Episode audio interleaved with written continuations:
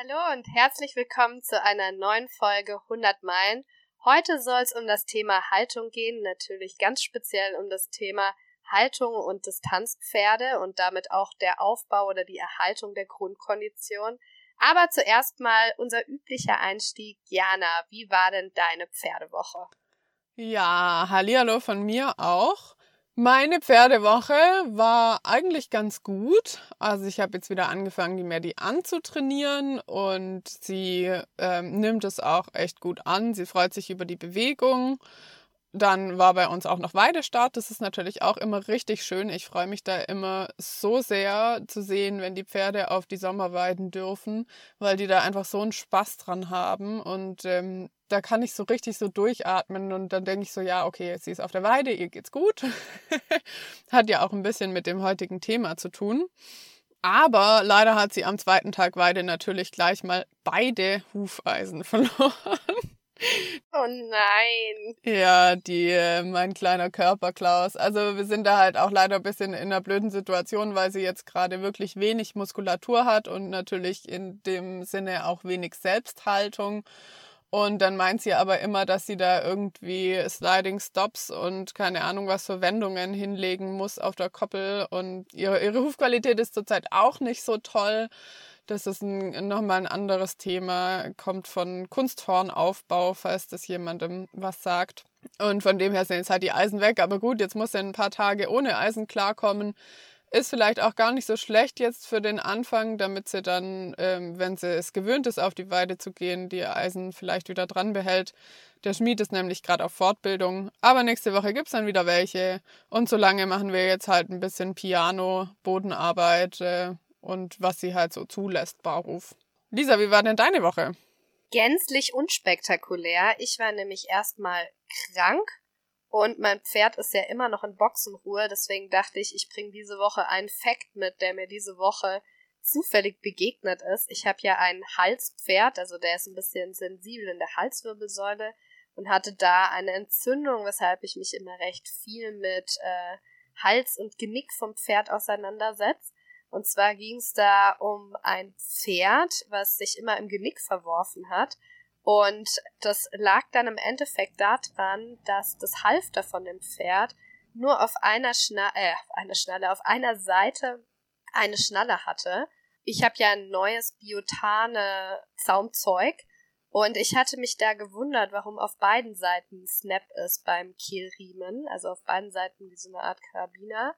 Und letztendlich liegt es daran, dass man Gewichtsausgleich hat, dass man nicht einseitig mehr Gewicht hat, dadurch, dass zum Beispiel nur auf einer Seite ein Karabiner oder eine Schnalle oder beides ist. Das fand ich relativ spannend, weil ich das vorher so noch nie hinterfragt hatte. Ich fand es eigentlich immer ganz schön, wenn das Halfter so schmal und pragmatisch wie äh, nur möglich ist und eben nicht so viel am Pferd ist.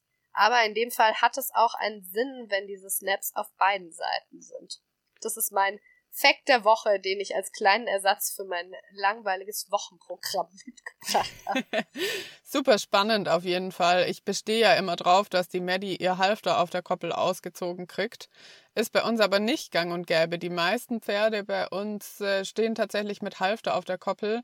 Aber ich finde auch, dass sie das eigentlich äh, nicht den ganzen Tag tragen muss und eigentlich ist es gesichert genug bei uns, dass man jetzt nicht unbedingt Angst haben müsste, dass sie ausbüchst. Ja, bei uns im Offenstall haben die Pferde eigentlich natürlich kein Halfter an. Ich war jetzt aber ein paar Mal mit dem Stallhalfter longier, äh, longieren, spazieren. Ähm, er braucht da jetzt eigentlich nicht mehr. Also ich brauche jetzt kein, nicht zwingend einen Knotenhalfter oder so zum Spazieren. Und dann hat das halt doch länger drauf und dadurch, dass er dann auch mal mit dem Kopf schlägt oder so, übe ich ja dann auch an dem Halfter entsprechend automatisch Druck auf, äh, aus auf den Kopf oder das Genick auch. Und jetzt hatte ich mich damit mal ein bisschen mehr befasst und fand das eigentlich ganz spannend. Auf jeden Fall. Vielleicht auch für euch da draußen, für irgendwen mal noch eine Anregung, falls euer Pferd sich auch immer auf eine Seite im Genick verwirft, ist es vielleicht was, worüber man nachdenken kann. Unter vielen anderen Sachen natürlich. Und damit herzlich willkommen zu unserem Podcast 100 Meilen. Hier dreht sich alles ums Distanzreiten und natürlich auch das Außenrum unsere Stories und unser tägliches Leben am Stall. Ich bin Lisa Weißenberger. Und ich bin Jana Friedrichs. Und gemeinsam wollen wir euch ein bisschen mitnehmen in die Welt der Distanzritte. Genau, und unser heutiges Thema ist äh, die Haltung, wie wir vorhin schon angeteasert hatten. Und ähm, um das mal einzuleiten, ich denke, jede und jeder von euch hat schon Stories mit Pferdehaltung, wenn ihr ein eigenes Pferd habt. Wo man hinhört, ist es definitiv kein einfaches Thema. So auch zum Beispiel bei uns. Ich bin eigentlich großer Fan von Offenstallhaltung, aber meine Maddie steht nicht im Offenstall, sondern in Boxenhaltung mit täglichem Weidegang. Und warum das so ist, werdet ihr auf jeden Fall später erfahren in dieser Folge. Lisa, wie sieht's bei dir aus? Bei mir ist es so, wie ich gerade schon erwähnt habe, mein Pferd steht im Offenstall und bei mir muss ich fast sagen, es steht trotzdem im Offenstall. Ich habe nämlich leider Gottes eine eher traumatische Erfahrung mit Offenstellen machen müssen. Also bei mir ist es so, dass ich eigentlich mein Leben lang schon immer ein Offenstall-Fan war. Ich habe auch als Reitschülerin damals drauf bestanden, nur in einer Reitschule reiten zu lernen, in dem es Offenstelle gibt. Muss ich mich mal selber loben an der Stelle, dass mein siebenjähriges Ich da so konsequent war. Ja, tatsächlich. Ja, auch meine Eltern loben, die sind nämlich vom Süden von München immer 45 Minuten mit mir jeden Samstag äh, nach Ismaning gefahren, ähm, weil es gar keine nähere Reitschule gab, wo es einen Offenstall, also eine Reitschule mit Offenstall gab.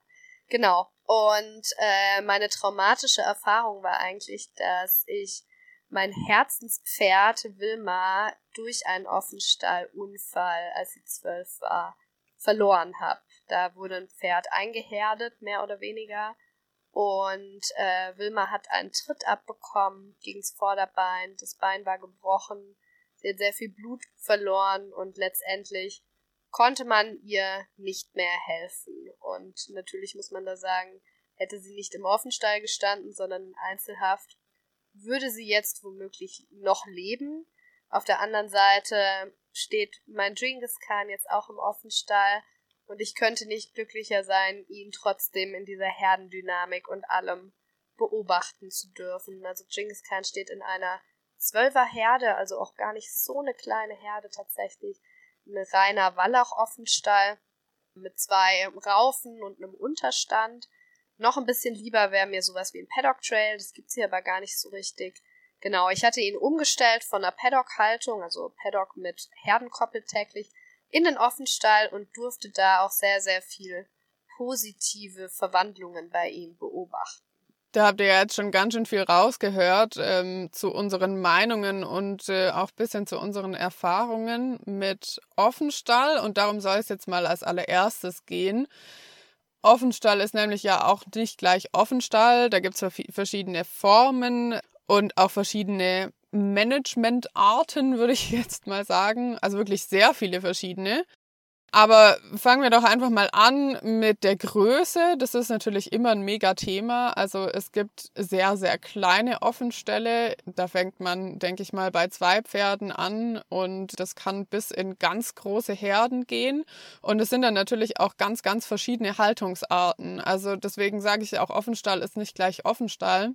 Ich finde eigentlich fast, dass dieser Begriff so ein bisschen zu groß ist weil das eigentlich dann genauso verschieden ist für mich, wie wenn man ein Offenstallpferd oder ein Boxenpferd hat. Lisa, du kannst mal erzählen, deine Erfahrung mit nur zwei Pferden im Offenstall, das hast auf jeden Fall du nämlich schon erlebt. Ja, ich hatte meine beiden Stuten, also Wilma und Zena, in einem Zweier-Offenstall stehen, auch so ein bisschen in Selbstregie, also Heu und so wurde vom Stall gestellt und den Rest habe ich selber erledigt. Und ich muss sagen, das Ganze hatte große Vor- und große Nachteile. Der größte Vorteil für mich war als Besitzerin beider Pferde vor allem das Management. Das war für mich echt super praktisch. Großer Nachteil bei zwei Pferden ist natürlich, dass wenn man mit einem unterwegs ist und das andere nicht so gut alleine bleibt, das war in dem Fall Wilma, Zena ist ganz gut alleine geblieben, äh, die hat da wirklich hohl gedreht und hatte richtig Stress in der Zeit. Das ist wirklich was, was ich als sehr großen Nachteil bei nur einer Zweiergruppe sehe. Ein anderer großer Punkt war jetzt vor allem in dieser Konstellation, dass Wilma kein besonders gut sozialisiertes Pferd war. Die hatte ich auch aus nicht so tollen Bedingungen. Also Zena war ja ein Rettungspferd, kannte allerdings Gruppen. Wilma war eigentlich nicht so richtig gut sozialisiert. Wilma war aber viel älter und war deswegen die, ich nenne es jetzt mal Leitstute in dieser kleinen Zweierherde. Eigentlich sagt man ja, es sind erst ab drei Pferden eine Herde. Und die kam nicht so richtig klar mit ihrer Rolle, dass sie sozusagen auf Zehner ein Stück weit aufpasst und die Leitung übernimmt. Also ich muss sagen, für Wilma war das Ganze retrospektiv betrachtet nicht so gut, aber für mich, wie gesagt, hat es viele Vorteile. Man hatte natürlich eine viel geringere Verletzungsgefahr. Das ist ja immer so die große Angst bei Offenstellen, die, äh, wie ich jetzt natürlich aus meiner Erfahrung heraus sagen kann, auch nicht ganz unberechtigt ist. Aber was ich sehr schön fand, ist, dass, also es gibt ja diese großen vier Grundbedürfnisse, die ein Pferd an die Haltung hat. Das ist Licht und Luft, kontinuierliche Bewegung, Kontakt zu Artgenossen und regelmäßige, stressfreie Nahrungsaufnahme. Und natürlich ist es immer so, dass in Boxenhaltung oft die kontinuierliche Bewegung und Kontakt zu Artgenossen leidet. Im Offenstall aber wiederum vor allem das Bedürfnis nach Ruhe, und regelmäßiger und vor allem stressfreier Nahrungsaufnahme leidet. Und das fand ich bei der Zweierherde eigentlich recht positiv, weil sich zwei Pferde, also ich hatte so eine große Quadratraufe, da jetzt eigentlich nicht derart stressen. Also beim Fressen konnten sie echt ganz in Ruhe ihr Heu mümmeln. Genau, und was man halt natürlich in Offenstallhaltung immer hat, ist eine Herdendynamik. Das ist ja auch einerseits gut so, andererseits kann das eben schon auch zu Problemen führen. Und meine Erfahrung, meine erste Erfahrung mit Offenstall war leider durch einige ja, Missverständnisse und auch so ein bisschen Naivität meinerseits dass der Offenstall damals viel zu klein war für die Gruppengröße, die da drin war. Das waren nämlich so ungefähr zwischen 35 und 40 Pferde, was ja schon mal eine Riesenherde ist. Und ähm, die standen dann halt auch auf viel zu wenig Platz. Ich weiß gar nicht, wie viel es war. Ich könnte es jetzt auch gar nicht so richtig schätzen.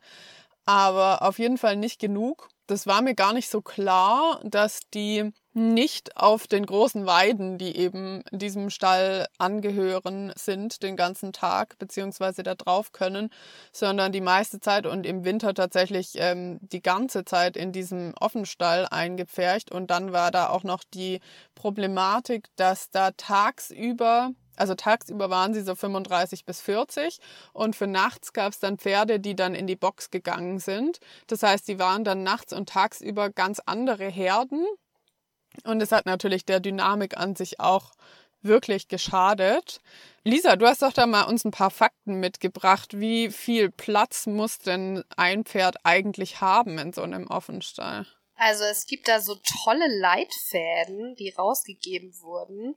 Ähm, das sind die Leitlinien zur Beurteilung von Pferdehaltungen und Tierschutzgesichtspunkten des BMEL, also des Bundesministeriums für Ernährung und Landwirtschaft.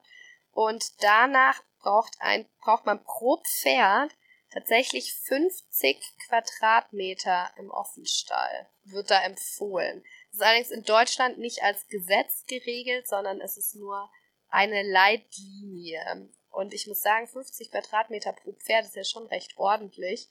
Ähm, also, ich kenne, glaube wenig Offenställe mit größeren Herden, bei denen es wirklich 50 Quadratmeter pro Pferd gibt. Also da war, wovon ich jetzt gerade erzählt habe, war das auf gar keinen Fall der Fall. Aber das hat natürlich auch irgendwie so seinen Sinn und Zweck. Ich finde es ehrlich gesagt ein bisschen schade, dass das äh, keine Gesetze, sondern nur Leitlinien sind, weil es da ja auch irgendwie um das Tierwohl geht. Und ich habe am eigenen Leib beziehungsweise als Besitzerin des Pferdes in diesem Stall erfahren müssen, was das bedeutet. Und äh, also die Maddie war da wirklich dauerverletzt. Und zwar nicht nur so ein bisschen, also es waren natürlich Gott sei Dank für uns nur Dinge, die dann auch wieder verheilt sind. Aber die hat ganz schön was abgekriegt und die hatte halt natürlich auch richtig Stress, wie du jetzt zum Beispiel auch gesagt hast. Ich glaube, die hatten da fünf so große Heuraufen, so Rundballenraufen äh, waren das fünf oder sechs, aber das hat natürlich nie und nimmer gereicht für die 35 Pferde, die da drin waren. Also die hatte da einfach den ganzen Tag Stress. Man muss natürlich auch dazu sagen, dass Maddie ja von der Rennbahn kam und ich finde es auch immer so ein bisschen schwierig, also man selber hat ja so seine Prinzipien, was für Erwartungen man an die Pferdehaltung hat. Und man selber sieht sein Pferd natürlich, oder ich denke viele, am liebsten in diesem tollen Offenstall und immer draußen. Aber manchmal gibt's ja eine Diskrepanz zwischen dem, was das Pferd braucht, ein Stück weit, und dem, was der Besitzer favorisieren würde. Es gibt ja auch wirklich Pferde mit Boxenzwang. Für die ist es schrecklich, draußen zu sein. Das ist immer für uns so unvorstellbar. Man denkt immer, naja, die gewöhnen sich dran, aber ein Pferd, was halt sein Leben lang in der Box stand und auch oft viel alleine oder auch in Betonboxen, sage ich jetzt mal, die komplett zu waren und keinen Kontakt zu Artgenossen, für die ist das dann natürlich doppelt Stress, weil die das auch irgendwie nicht gewöhnt sind. Ich glaube, Maddie war wahrscheinlich als Fohlen- und Jungpferd auf so einer Koppel mit Artgenossen, aber dann wahrscheinlich ab dreijährig halt nicht mehr, bis du sie da achtjährig rausgeholt hast, sozusagen, oder rausgekauft hast. Und dann ist es natürlich eine Umstellung wie Tag und Nacht. Das ist ja wie wenn man plötzlich von einem, keine Ahnung, von einer Gefängniszelle in eine Zehner-WG zieht. Ja, also siebenjährig quasi, muss ich dich kurz korrigieren. Naja, siebenjährig. ähm, genau, aber das war auch definitiv mein Fehler. Absolut. Also sie ist ja auch mein erstes eigenes Pferd und ich war damals einfach sau naiv und habe gedacht, oh geil, ich tue dem Pferd was Gutes, ich stelle sie in einen schönen Offenstall und es ist natürlich mega nach hinten losgegangen, weil sie war absolut überfordert mit dieser Haltungssituation. Nichtsdestotrotz war dieser Offenstall auch einfach nicht cool. Also es war halt, es sind auch andere Pferde dort verletzt worden und es gab einfach, also es war einfach nicht gut. Es war keine gute Haltung. Ja, ich finde es auch immer relativ schwierig. Also bei Wilma hatte ich immer das große Problem, ich hatte ein sehr lauffreudiges Pferd. Die ist wirklich durchgedreht ohne genügend Auslauf. Die auf der anderen Seite, wie ich ja vorhin schon gesagt habe, auch nicht so gut sozialisiert war. Und dann musste man sich immer entscheiden, okay, welchem Bedürfnis sozusagen gehe ich ein bisschen mehr nach. Ich habe da auch ähm, ein ganz nettes Zitat mitgebracht, weil an sich ist ja diese, diese Lauffläche und dieses Laufbedürfnis was, was wir für den Distanzsport unbedingt brauchen. Und zwar geht es da darum, dass äh, die Grundkondition eines Pferdes ja unfassbar gut über das freie Laufangebot äh, gedeckt werden kann. Das ganze Zitat ist aus einem meiner Lieblingsbücher. Das Buch nennt sich Pferde artgerecht halten. Besonders junge Pferde oder Pferde mit hoher Eigendynamik, wie zum Beispiel arabische Vollblüter, nutzen die ihnen gebotene Lauffläche sehr nachhaltig aus. Eine ideale Basisbedingung also, um ein Pferd beispielsweise für den Distanzsport vorzubereiten. Dies ist auch der Grund, warum fast alle Distanzpferde in dieser offenen Haltungsform leben. Und ganz äh, interessant dazu, weil ich eben gerade gesagt habe, bei Wilma hatte ich da immer so ein bisschen das Problem, sind aus einer Studie, die nennt sich Haltung von Sportpferden unter besonderer Berücksichtigung der Leistung, die Tagesstrecken, die die Pferde zurückgelegt haben. Und da war ich auch bisschen erstaunt. Im, im Offenstall sind das 1,7 Kilometer durchschnittlich am Tag in der Einzelboxenhaltung nur 170 Meter ah. und in Paddock Trails 4,8 Kilometer. Also es sind nochmal drei Kilometer mehr zwischen Paddock Trails und Tagesstrecke im Offenstall. Ja, dann lass uns doch mal zum Paddock Trail kommen. Also ähm, da ist es halt natürlich, ist auch wieder eine Form des Offenstalls. Vielleicht hat jemand von euch auch ein Pferd im Paddock Trail. Ich glaube, das ist noch gar nicht so lange aktuell, oder? Ich habe jetzt gar nicht geguckt, aber ähm, ich glaube, super lange gibt es Paddock Trails noch nicht. Aber du hast auf jeden Fall rausgefunden, dass das von dem Hufschmied erfunden wurde. Das ähm, fand ich sehr spannend. Das fand ich auch total spannend. Der hat sich also eigentlich das nur angeguckt, wieso die Wildpferde in der Natur so gute Hufe haben. Und ähm, weil es ja eigentlich total komisch, dass wir wenn unser Pferd eine Woche drüber ist, dann kippen die Hufe ja immer so ein bisschen. Und in der Natur erhält der Huf ja seine natürliche Form. Ähm, das ist ja erstmal komisch, blöd gesagt. Äh, und er hat sich das angeschaut und hat das dann sozusagen so ein bisschen nachgebaut und geguckt, wie viel Bewegung und was für Untergründe es braucht, um einen Wildpferdehuf zu schaffen. Und so ist der sozusagen als Begründer des Paddock Trails da drauf gekommen. Genau. Fand ich echt Auch ganz spannend. Super spannend. Und ähm, ich habe tatsächlich früher eine Reitbeteiligung gehabt. Äh, das war ein Wallach, der stand auf einem Paddock Trail. Deswegen habe ich da auch ein bisschen Erfahrung damit. Und ich muss sagen, ich finde es ziemlich cool. Also für die unter euch, die das nicht kennen, der Paddock Trail zeichnet sich darüber aus, dass ähm, möglichst lange Laufstrecken geschaffen werden, sodass die Pferde sich bewegen müssen. Das heißt, auch Fressplätze werden überall, also das kann zum Beispiel eine Gasse sein, ich weiß gar nicht, wie breit die sein muss, irgendwie, ich glaube mindestens fünf Meter breit oder so, also dass Pferde aneinander vorbeikommen. Und die kann dann praktisch auch in Schlangenlinien verlaufen. Das ist eigentlich egal. Hauptsache, man hat eine besonders lange Wegstrecke gemacht und dann ist zum Beispiel auch am einen Ende ähm, die Tränke und am anderen Ende der Unterstand oder beziehungsweise mehrere Unterstände. Und die Fressplätze, also Heuraufen, sind auch eher klein und über den ganzen Trail verteilt sodass die Pferde laufen müssen. Also da geht es nicht, dass die den ganzen Tag um eine Heuraufe drumherum stehen und die, sich den Bauch vollhauen, sondern die müssen wirklich von Ort zu Ort laufen, um einfach nur ihren Tag zu leben.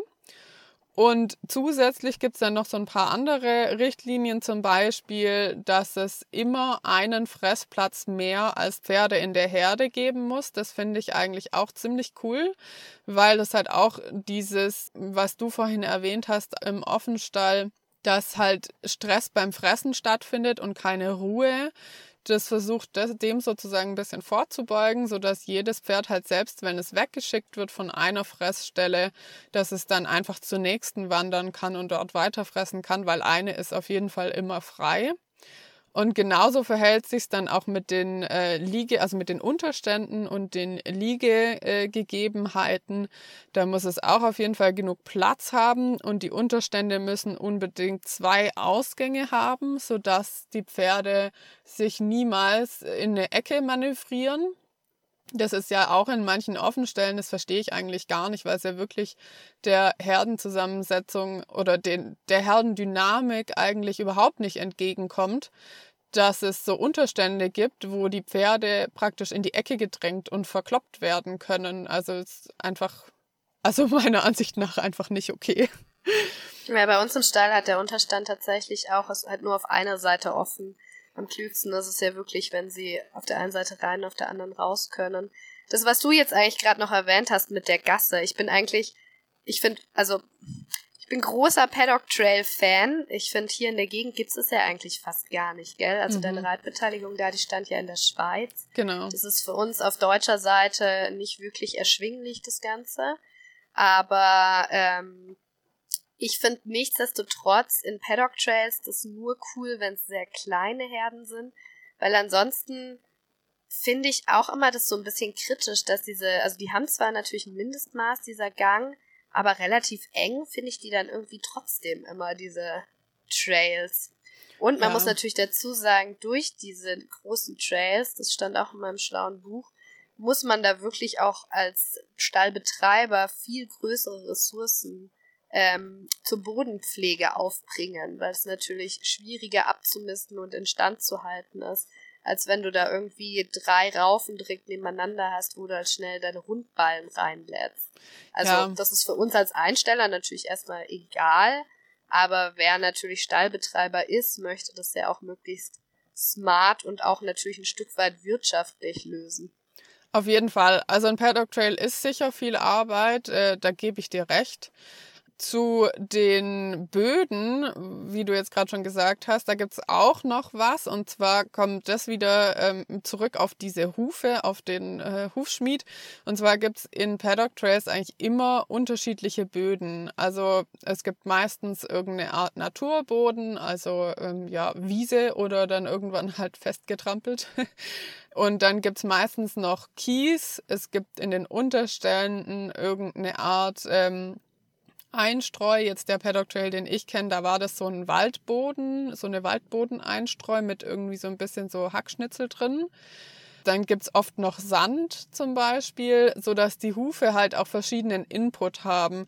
Das hört man ja zum Beispiel auch immer wieder, wenn es um Hufprobleme gibt, ist, dass die Pferde halt auch viel zu wenig Input für die Hufe haben. Also gerade wenn die zum Beispiel super fühlig sind, dann liegt es ja oft gar nicht daran, dass die auf zu hartem Boden stehen, sondern dass die zu viel auf zu weichem Boden stehen und dann der Belastung zum Beispiel von Ausritten und so weiter nicht standhalten können.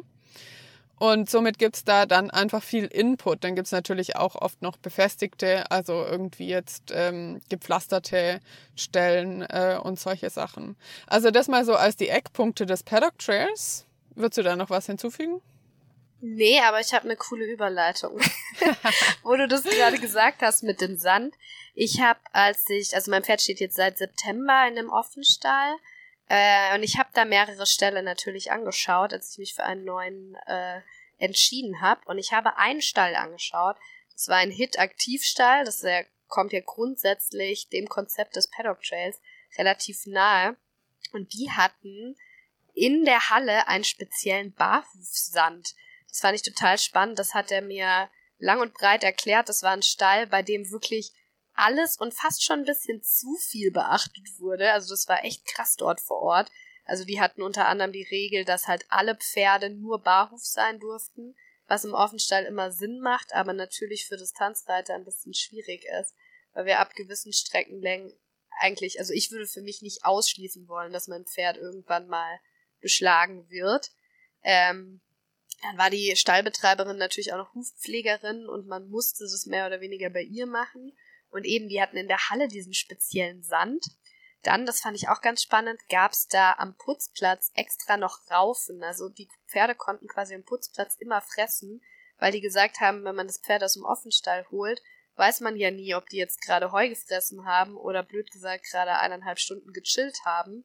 Dann geht man mit denen drei Stunden ausreiten und schon hat man ein viereinhalbstündiges Loch, in dem die nichts gefressen haben.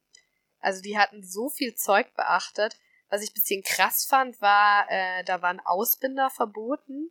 Das hat mich irgendwie fast bisschen getriggert, obwohl ich selber gar keine Ausbinder benutze. Aber ich finde es immer so ein bisschen schwierig, wenn Sachen kategorisch ausgeschlossen werden. Das ist fast ein bisschen übergriffig, oder? Also so kommt es mir genau. dann immer vor. Also da hingen dann überall Schilder, äh, Ausbinder verboten. Ich zeig's dir, wie du es besser machen kannst. Wo ich im Prinzip ja recht gebe. Ich bin auch größerer Fan der Kappzaumarbeit, habe aber auch schon mal Dreiecke bei meinem Pferd eingespannt, äh, punktuell. Naja, äh, das Ganze war eben Hit-Aktivstall. Wir haben uns vorhin in der Vorbereitung so ein bisschen gefragt, was denn jetzt eigentlich der Unterschied zwischen einem Paddock-Trail und einem Hit-Aktivstall ist. Ähm, letztendlich sind wir so ein bisschen drauf gekommen, Hit-Aktivstall ist blöd gesagt hat das ein bisschen krasseres Branding. Da hat sich halt jemand mal die Mühe gemacht und dem ganzen Namen und ein Branding drauf gedrückt und macht es auch ganz klug, das ganze Zubehör für Hit-Aktivstelle zu verkaufen. Es ist ja auch nicht blöd. Bei dem Konzept ist äh, noch der größere Unterschied, dass man halt diese automatisierte Fütterung hat. Man hat diese Abrufstation für Kraft- und Mineralfutter und diese Aktivstelle sind ganz klar in Zonen getrennt. Also man hat auch diesen Ruheraum, dann hat man den sogenannten, das fand ich ganz witzig, Marktplatz, das ist der Rauffutterbereich, die Tränke, die Laufwege und den Wels- und Spielbereich, die haben da ja auch ganz oft diese Bodenmatten, die auch sehr allergikerfreundlich sind. Und im Rauffutterbereich ist es ja oft so, ich glaube aber, das ist nicht in allen Hitaktivstellen so, je nachdem, dass auch die Heufütterung zeitgesteuert ist und die Pferde dadurch quasi in so einzelne Stationen rein können, was prinzipiell für rangniedrigere Pferde manchmal vielleicht ein bisschen geschickter ist, weil sie nicht vertrieben werden können. Auf der anderen Seite fressen die dann mehr oder weniger einzeln und das finde ich entspricht für mich so gar nicht der natürlichen Dynamik einer Pferdeherde, die immer so gemeinsam frisst. Also bei unserer Herde beobachte ich das oft, dass alle gleichzeitig an der Raufe stehen, alle gleichzeitig auf der Koppel oder halt ein Teil liegt und immer zwei, drei Wache halten. Ja, das stimmt. Ähm, da wird dann halt doch wieder das Pferd so ein Stück weit als Einzelgänger äh, betrachtet. aus dem Wunsch heraus, ein Problem zu lösen, wird dann vielleicht irgendwie ein Stück weit ein anderes geschaffen. Das ist wahrscheinlich wieder so ein bisschen so ein Abwägen, oder? Also wo bastelt man da jetzt rum, weil unsere Pferde halt in Haltung, in menschlicher Haltung können die Pferde eben nicht wie Wildpferde leben. Ich meine, das ist ja klar. Und trotzdem versuchen wir dann halt da dran zu kommen. Und dabei macht man immer irgendwelche Abstriche. Was ich da so ein bisschen als Vorsicht äh, sehe, ist, dass sowas extrem gut gemanagt sein muss. Ich habe auch schon so Stories gehört von Freunden, die ihre Pferde da haben in so einem Hit-Aktivstall, dass die dann zum Beispiel irgendwie manche Pferde dann vor dieser Futterstation stehen und die blockieren und irgendwie anfangen, da dagegen zu bollern, weil sie halt nichts mehr kriegen, weil halt ihr Ding schon abgelaufen ist. Sie also die Fressen zum Beispiel schon gekriegt haben und dann kommen keine anderen rein oder solche Sachen. Also das sind, da baut man sich dann teilweise wahrscheinlich auch wieder Probleme, die man dann wieder lösen muss. ja, auf jeden Fall. Was mir gut gefallen hat bei diesem Hit-Aktivstall war der Ruhebereich. Da gab es quasi so einen Bereich, wo immer nur, ich glaube, ein Pferd rein konnte. Und wenn das halt eingeloggt war, sozusagen, hat es dazu gemacht. Das heißt, wenn ein Pferd einen Rückzugsort haben wollte, dann konnte es da rein und konnte mal nicht rumgeschickt werden oder so. Also so ein bisschen wie so eine Box by Choice. Also wenn ich will, dann gehe ich genau. in die genau. Box und dann bin ich da auch sicher. Genau, und das haben die Pferde da auch ziemlich gut angenommen. Das ist natürlich auch das Problem, dass es sein kann, dass ein Pferd steht da den ganzen Tag drin und anderes würde auch gern rein und kommt nicht rein. Aber prinzipiell haben die das, glaube ich, auch so gemacht, dass die diesen Bereich nicht für alle freigegeben haben. Wenn ich das richtig im Kopf habe, du kannst das ja über diese Chips da steuern, waren da nur ein paar Pferde für freigegeben, die das halt sozusagen gebraucht haben, aus mhm. welchen Gründen auch immer. Das fand ich eine sehr, sehr coole Sache, aber wie du gerade schon gesagt hast, der Hit-Aktivstall hat seine Nachteile. Also egal welches Problem man versucht zu lösen, man schafft immer wieder irgendwie neue Probleme und letztendlich muss man irgendeinen Kompromiss finden und es geht natürlich auch immer darum, was für Ställe habe ich überhaupt in der Gegend? Also man kann hier leider Gottes sich nicht immer seinen Traumstall backen. Sollen wir noch mal kurz zurückkommen auf, äh, weil wir jetzt gerade eigentlich diese drei Offenstall-Haltungsformen so ein bisschen abgegrast haben, was und warum was für Distanzpferde am geschicktesten ist. Ja, voll, da wäre ich jetzt gerade als nächstes drauf eingegangen. Ähm, und zwar wollte ich noch kurz äh, vorschieben, das ist halt also Offenstall schön und gut. Ich finde auch immer noch ähm, und werde wahrscheinlich immer finden, dass der Offenstall die einzig wirklich ähm, pferdegerechte Haltung ist im Gesamten, weil sie halt einfach die Bewegung und äh, das Herdenleben ermöglicht. Also es gibt ja so wahnsinnig viele Pferde mit Bewegungsmangel, der einfach so viele gesundheitliche Probleme mit sich führt. Davon ist jetzt Fettleibigkeit, glaube ich, noch das geringste. Also da leiden, glaube ich, extrem viele Pferde drunter. Nichtsdestotrotz muss man sich, glaube ich, schon auch immer so ein bisschen überlegen, inwiefern kann man in Gefangenschaft und unsere Pferde leben in Gefangenschaft, das kann man nicht beschönigen. Inwiefern kann man da überhaupt an die natürliche Lebensweise des Pferdes rankommen und ist auch das moderne Pferd dafür überhaupt geeignet?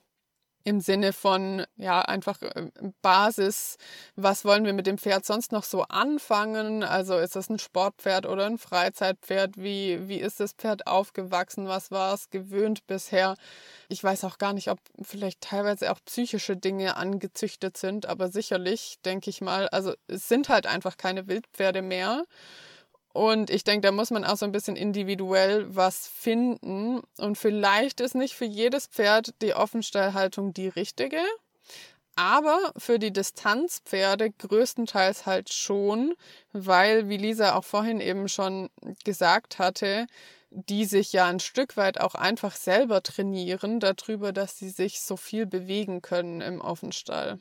Ja, auf jeden Fall. Also die Grundkondition eines Pferdes setzt sich ja so ein bisschen aus verschiedenen Dingen zusammen. Das eine ist die Grundkondition, die wir oben drauf trainieren, denn das ist so eine gewisse genetische Grundkondition. Dann ergibt sich noch ganz viel aus der Eigendynamik des Pferdes, also wie viel hat das Pferd den Bock, sich selber zu trainieren, aber auch wie viel kann sich's eben trainieren. Und äh, diese, also wenn man das Tanzpferd in der Boxenhaltung sich anschaut, das viel weniger Bewegungsangebot hat und das wird genauso trainiert wie ein anderes, dann ist es ja klar, dass ich dieses Pferd nie so fit bekomme, weil ich diese ganze Bewegung, diese freie Bewegung gar nicht wieder reinholen kann, die das Pferd hat. Ganz viele Distanzpferde leben so am Haus, also viele Distanzreiter haben ja ihre Pferde so ein bisschen am Haus. Und äh, was ich immer ganz witzig finde beim Trainingsangebot, also Distanzreiter brauchen ja eigentlich wirklich nicht viel Shishi, sage ich jetzt mal. Also viele kommen ohne Platz und ohne Halle klar. Aber was sehr, sehr viele trotzdem haben, ist ein Laufband oder noch besser eine Führanlage. Weil wenn das Pferd jetzt zum Beispiel den ganzen Tag im Offenstall rumläuft oder noch besser im Paddock Trail und dann zum Beispiel noch die halbe Stunde, Stunde in im besten Fall einer ovalen Führanlage rumläuft. Also, und dann wird's noch zusätzlich trainiert. Also klar kann man dann sagen, ja, dann muss halt der Reiter mehr machen, aber Reiten, also diese, diese Nutzung des Pferdes mit Reiter, ist ja nochmal ein anderer Aufbau der Grundkondition. Also man kann es natürlich ersetzen, indem man jeden Tag zwei Stunden mit seinem Pferd spaziert und noch trainiert. Aber das Ganze kann ja gar keiner leisten. Also von daher macht es für Distanzpferde wirklich am meisten Sinn und im Idealfall hat natürlich ein Distanzpferd einen gewissen Grad an Bewegungsdrang. Und den sollte es in der Regel auch ausleben können.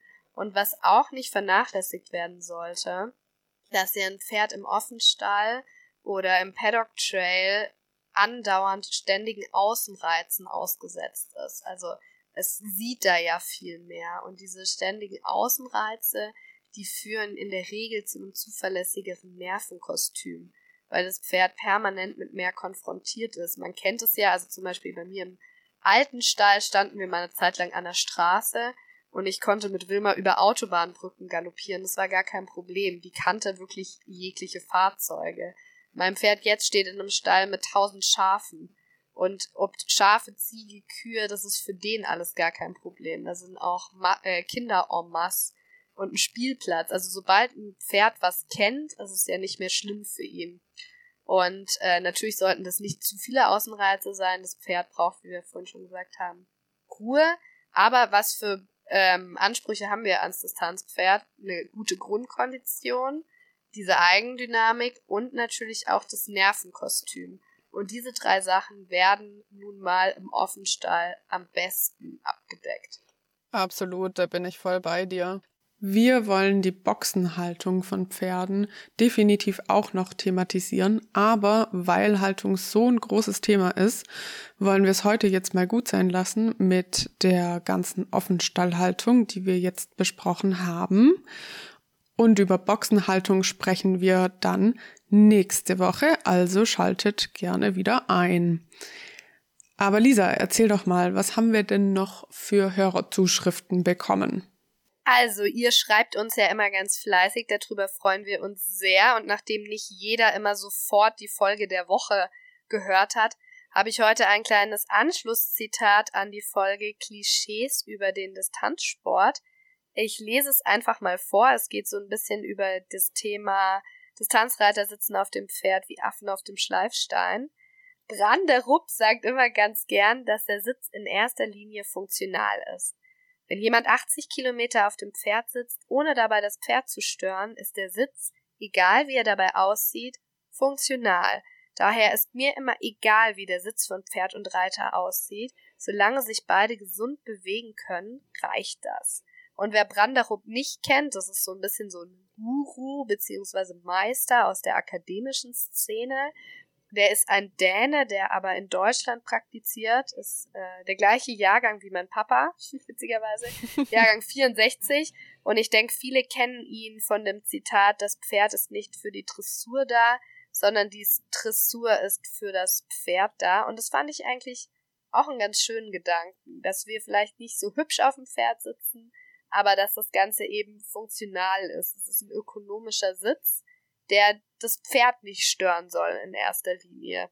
Ja, voll. Also das schließt sich ja auch total daran an, was wir gesagt hatten, dass, dass, dass die Pferde ja nicht 160 Kilometer laufen könnten und danach befundfrei im Rücken sein, wenn der Sitz nicht passen würde. Und ich finde auch tatsächlich ganz oft, dass so im Freizeitbereich viel zu viel darüber geredet ähm, und darauf geachtet wird, wie die Leute auf dem Pferd aussehen anstatt dass man mal darauf achten würde, wie die Pferde aussehen und äh, wie, ob die Pferde sich da unter ihrem Reiter wohlfühlen oder nicht, egal jetzt, ähm, wie gerade der Rücken ist oder eben nicht so. Ne? Also ja, wir gehen halt viel nach dem Blick oder beziehungsweise kritisieren immer gerne nach dem Blick die, die Reiter, aber vergessen dabei ganz oft, dass nur das, was für uns jetzt vom Auge her ästhetisch ist, nicht unbedingt auch das Richtige für das individuelle Pferd-Reiterpaar ist. Ja, ich denke auch, unser Blick ist zwar geschult, aber auf gewisse Eckpunkte, zu denen gehört zum Beispiel Absatz tief, gestreckter Sitz und wir akzeptieren ja auch oft ein Pferd mit falschem Knick, Hauptsache der Kopf ist an der Senkrechten oder auch beim Reiter Viele Dressurreiter sitzen ja eher so nach hinten gelehnt, was ja genauso verkehrt ist wie nach vorne gelehnt. Unser Auge verbindet es aber trotzdem mit Kompetenz und Dressur und diesen richtig geschulten Blick, um zu sehen, okay, das Pferd läuft aber trotzdem gerade mit den richtigen Muskeln und so weiter, den haben viele gar nicht, weshalb ähm, das oft auf den ersten Blick Fälscher, schlimmste Grammatikfehler überhaupt, äh, aussieht, als es eigentlich ist. Mhm. Genau, also vielen Dank nochmal für äh, das auf den Punkt äh, bringen und dass du da auch noch Bent Branderup dazu äh, zitiert hast. Das lohnt sich auf jeden Fall, den mal zu recherchieren, falls ihr den äh, nicht kennt. Neben Dänemark haben wir noch eine andere internationale Zuschrift bekommen zu unserem Thema der letzten Folge zum internationalen Reiten. Dort hatten wir zum Mindestgewicht ein bisschen diskutiert und zu unseren Lösungsansätzen wie man den Jockeykult zwar vermeiden kann, aber doch ein bisschen mehr Gerechtigkeit schaffen kann. Und in Australien hat uns jemand geschrieben, es ist so, dass dort in Gewichtsklassen eingeteilt wird, so ähnlich wie beim Boxen. Ich lese das gerade mal vor. Ich bin in Australien bis 100 Kilometer geritten und mein Team war und ist auch gut und viel auf FEI unterwegs. Dort wird auf jeden Fall national immer strikt nach Gewichtsklassen gewertet. Immer. Vorher einwiegen, dann wurde man eingeteilt und so konnte auch Leichtgewicht zumindest seine Klasse gewinnen. Bei Championaten wurde auch so gewertet, allerdings konnte der Overall-Sieg nur von der Mittelklasse offiziell gewonnen werden. Dennoch wurde natürlich Leichtgewicht und Schwergewicht geehrt und platziert. Natürlich ist international dann eine andere Geschichte, also nochmal kurz zur Info, hier handelt es sich um die nationalen Regeln in Australien. Aber so finde ich schon mal eine super Lösung dort national und international schon etwas zu mischen. Ich meine, ab 70 Kilo ist man Mittelgewicht geritten. Tross auf der Strecke hatten wir da übrigens nicht, durften nicht, also alles sehr, sehr entspannt beim Trossen immer. Meist wird dort aber zwecks der Temperaturen nachts gestartet im Dunkeln. Also auch eine mega spannende Geschichte zu sagen, man unterteilt das in verschiedene Gewichtsklassen. Nachteil ist natürlich, dass der, dieser Overall-Sieg nur von der Mittelklasse gewonnen werden kann. Ähm, das heißt natürlich, zum Beispiel ich als Leichtgewicht könnte da immer nur meinen kleinen Teilsieg holen und natürlich ist es auch so, dass bei uns auf den langen Strecken sowieso schon immer Startermangel ist. Ihr erinnert euch, das Tanzreiten ist ein Nischensport leider Gottes. Das heißt, wir haben so schon oft auf Langstrecken manchmal auch nur zwei, drei, vier Starter. Wenn man dann noch in Gewichtsklassen teilt, hat man natürlich irgendwie gar keinen, ich sage jetzt einfach mal, Wettkampf mehr. Und Distanzreiten ist ja nichtsdestotrotz ein Pferdesport. Äh, den Grundgedanken finde ich aber gut, dass man die Möglichkeit hat, zumindest zu sagen, ich reite außerhalb dieser Gewichtsklassenwertung. Ähm, wenn ich eigentlich wirklich nur die Strecke als Gegner haben möchte. Ich finde nach wie vor, also dort ist ja auch 70 Kilo ähm, das Mindestgewicht, finde ich tatsächlich echt ein bisschen viel. Ich kenne wenige Frauen, die 70 Kilo wiegen ähm, und auf Arabern unterwegs sind, gerade wenn sie ein bisschen kleiner sind. Also ich kenne natürlich schon welche und das Gewicht sagt ja auch immer nicht, nicht alleinig alles über die Körperstatur aus.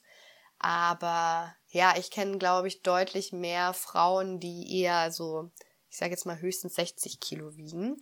Von daher dürfte für mich das Mittelklassengewicht natürlich noch ein bisschen niedriger sein, aber das ist natürlich immer aus der eigenen Perspektive gesprochen. Auf jeden Fall ein super spannender Input, über den wir uns sehr gefreut haben. Vielen Dank dafür. Genau, und ich glaube, damit verabschieden wir uns mal für heute. Wenn euch jetzt was unter den Nägeln brennt, dann schreibt es uns doch einfach unter hallo at 100-meilen.de oder auf Instagram. Das packen wir euch in die Show Notes, wie ihr uns da erreichen könnt. Dann bis nächste Woche. Bis nächste Woche. Ciao, ciao. Ciao, ciao.